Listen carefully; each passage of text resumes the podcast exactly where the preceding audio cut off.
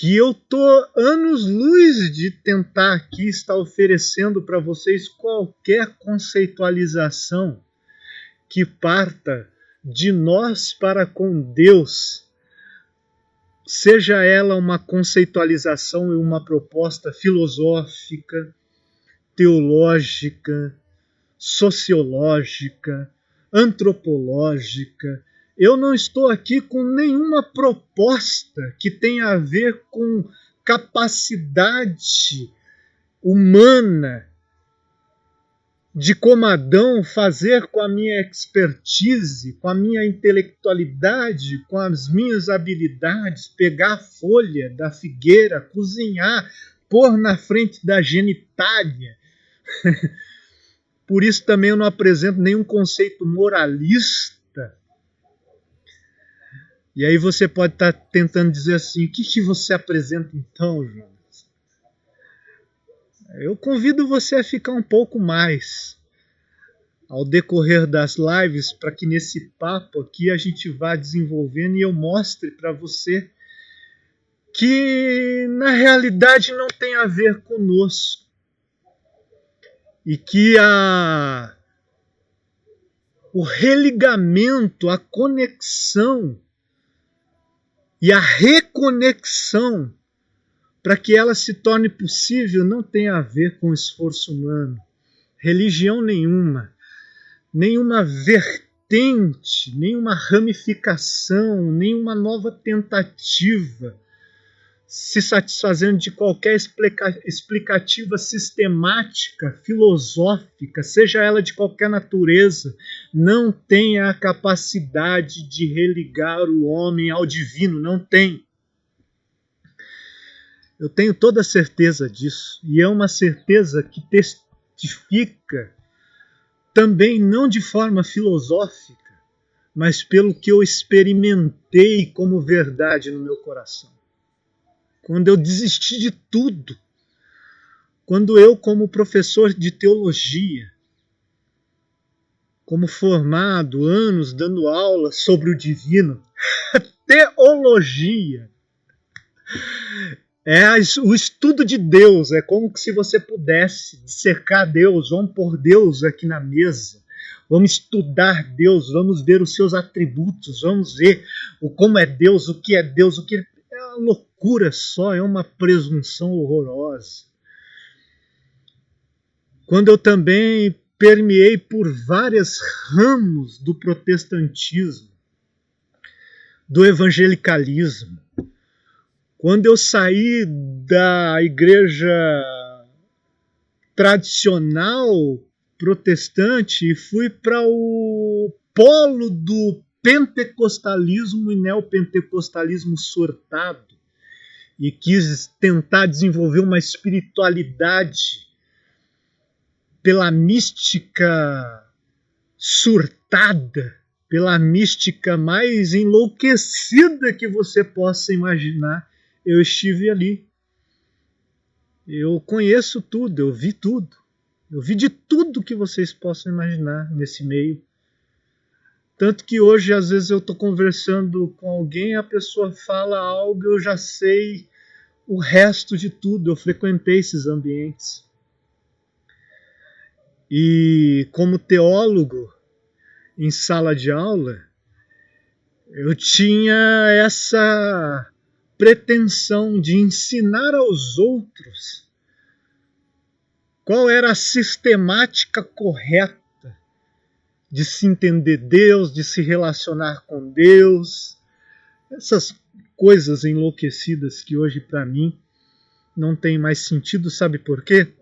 Não é porque eu achei uma outra filosofia mais forte, não. Não é porque eu encontrei um argumento que agora se tornou, na minha capacidade racional, muito mais poderoso do que o argumento antigo. Não é nada disso é porque eu encontrei algo que eu estava procurando há muitos e muitos anos e que todo ser humano procura desde os primórdios da humanidade. E nunca encontra. Porque não sabe encontrar e porque às vezes não está apto porque o que se diz acerca da possibilidade mais perto de nós tomarmos conhecimento acerca disso está deturpada de uma forma horrorosa. Então, aquilo que me habitou e transformou o meu olhar e transformou e me trouxe essa pacificação interior é que me dá certeza de que essa verdade não é mais conceitualizável, ela é experimentável. Por isso que eu estou passando aqui para vocês, já de antemão, essa realidade, que a minha ideia aqui não é trazer para você nenhum tipo de conceitualização, mas de uma proposta de experimentação. E ao longo dessas lives nós vamos batendo um papo e você vai entender um pouco mais sobre isso. Então, essa tentativa da religião de código de conduta, você percebe que até hoje no mundo moderno, vamos mudar um pouco de papo, não vamos falar nem tanto de religião, mas como o ser humano ele tenta criar mecanismos funcionais para que possa transformar a vida do outro. Você já lhe deu, você já recebeu nas suas redes sociais, no, no Instagram ou no Facebook, aquelas aqueles posts dizendo é, três passos, dez passos, essas mecânicazinhas para ser feliz, dez passos para o sucesso 5 em 7, 3 em 7, 2 em 7, é uns negócios meio louco assim. Vocês já receberam isso? Passos para mudar toda a sua vida. Já viu isso? Porque o ser humano ele tem essa presunção de achar que existe uma matemática existencial que, em sendo praticada, gerará alguma fenomenologia que resolverá a vida, resolverá o universo. Foi dessa presunção humana que é oriunda desse fenômeno antropológico religioso na história da humanidade, que verteu e verteu e verteu e entrou dentro da filosofia, eu vou mostrar isso ao longo da, das lives para você, entrou dentro da ciência né, daquilo que se constituía aos primórdios é, do início da, da era científica, essa capacidade de constatar, essa presunção de explicar o misterioso, que é tudo oriundo desse sentimento humano do medo, do mito de Adão, que vai criando mecânicas, possibilidades, propostas sistemáticas, filosóficas, para que possa explicar esse abandono que o ser humano sente de estar no universo. Tudo é mistério. Será que eu estou só? Né? Da onde eu vim? Para que eu vim? Para onde eu vou?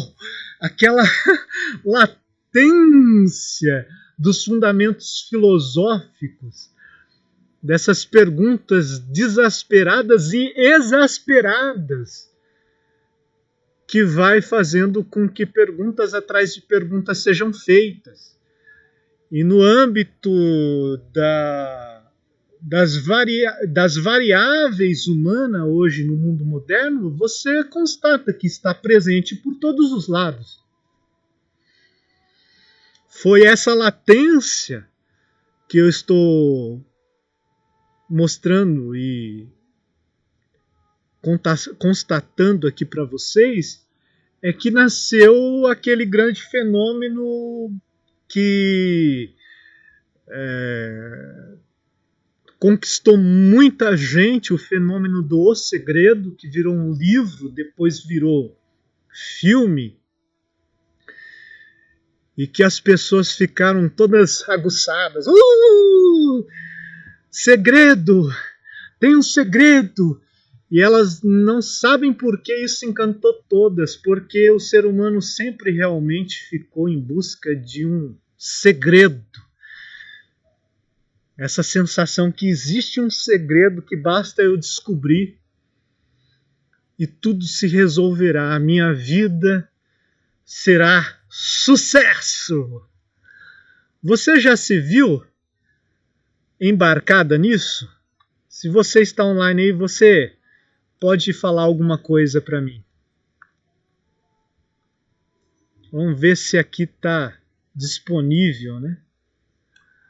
E se tem alguém online também.